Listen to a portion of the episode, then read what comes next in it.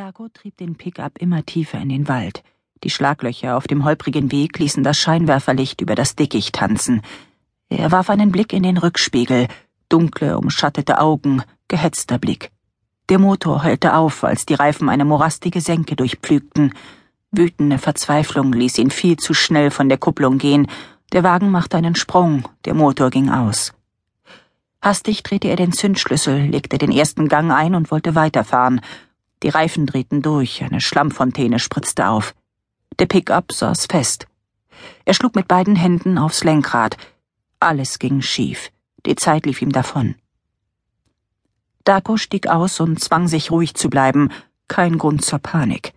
Er würde zu Fuß weitergehen. Den Wagen hätte er sowieso bald stehen lassen müssen. Er wollte sich anschleichen, den Überraschungsmoment ausnutzen, aber die Zeit wurde knapp. Vielleicht war er nicht schnell genug. Warum jetzt, verdammt? Warum ausgerechnet jetzt und nicht ein, zwei Kilometer weiter? Egal, wo du bist, ich finde dich.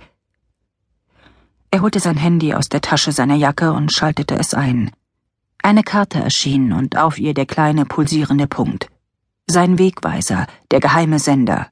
Er verriet ihm alles, jede Bewegung, jedes Ziel.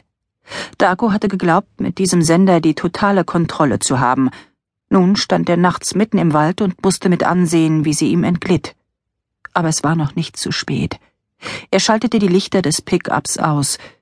Tiefe, samtene Dunkelheit hüllte ihn ein. Er schloss die Augen und wartete darauf, dass die letzten Reflexe auf seinen Pupillen verschwanden. Dass er eins wurde mit der Nacht, dass er ruhig wurde, ein Jäger, fokussiert auf nichts anderes als seine Beute, diesen winzigen glühenden Punkt auf der Landkarte. Das war seine Aufgabe in dieser Nacht, die einzige, die jetzt noch zählte. Er roch Laub und feuchte Erde, alten Farn und frisch geschlagenes Holz. Bis vor kurzem war es noch warm gewesen, ein später Altweibersommer, der morgens aus dem Frühnebel stieg und die Steine über Mittag aufheizte, versonnen wie das Lächeln eines alten Mannes, dem der Wind ein paar Takte eines längst vergessenen Liedes zuwehte. Doch seit einigen Tagen war das vorbei, der Wind hatte sich gedreht und kam nun aus dem Osten. Es hatte geregnet, kein sanfter Landregen, sondern eisige, fast wütende Schauer, und nasse gelbe Blätter fielen von den Bäumen, als ob sie sich den letzten Rest des goldenen Oktobers aus den Ästen schütteln wollten. Der Himmel war den ganzen Tag bedeckt gewesen, so dass sich sofort nach Einbruch der Dunkelheit tiefe Nacht über die dünn besiedelte Landschaft gelegt hatte. Nacht, schwarz wie Kohle.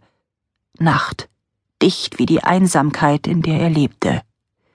Nacht, die schwarze Kathedrale, in der man das Rauschen des eigenen Blutes nicht mehr unterscheiden konnte von dem der dichten Wälder.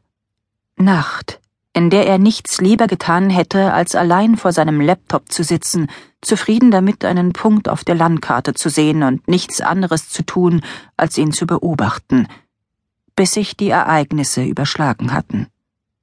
Nun stand er da, das Gewehr in der Hand, spürte sich, sein Fieber, seine Angst, seine Begierde, vom Scheitel bis zur Sohle. Er war bereit. Die Jagd konnte beginnen. Ein leiser kalter Wind kam auf, er kroch unter die Plane auf der Ladefläche und hob sie an. Dago vermied es, den Körper anzusehen. Das Blut, das in die Ritzen des Blechs geronnen war, trocknete bereits. Er zwang sich noch einmal zurückzugehen und die Plane festzuzurren. Vielleicht kam jemand vorbei und wunderte sich über das verlassene Auto auf einem Waldweg, wunderte sich, was der Wagen geladen hatte, war neugierig, wollte nachsehen. Egal. Er musste das Risiko eingehen. Keine Zeit. Später. Er lief los, hinein in die Dunkelheit. Trockene Zweige knackten unter seinen Sohlen. Die Geräusche schienen sich zu vervielfachen, eilten ihm voraus, waren Warnung und Ankündigung zugleich.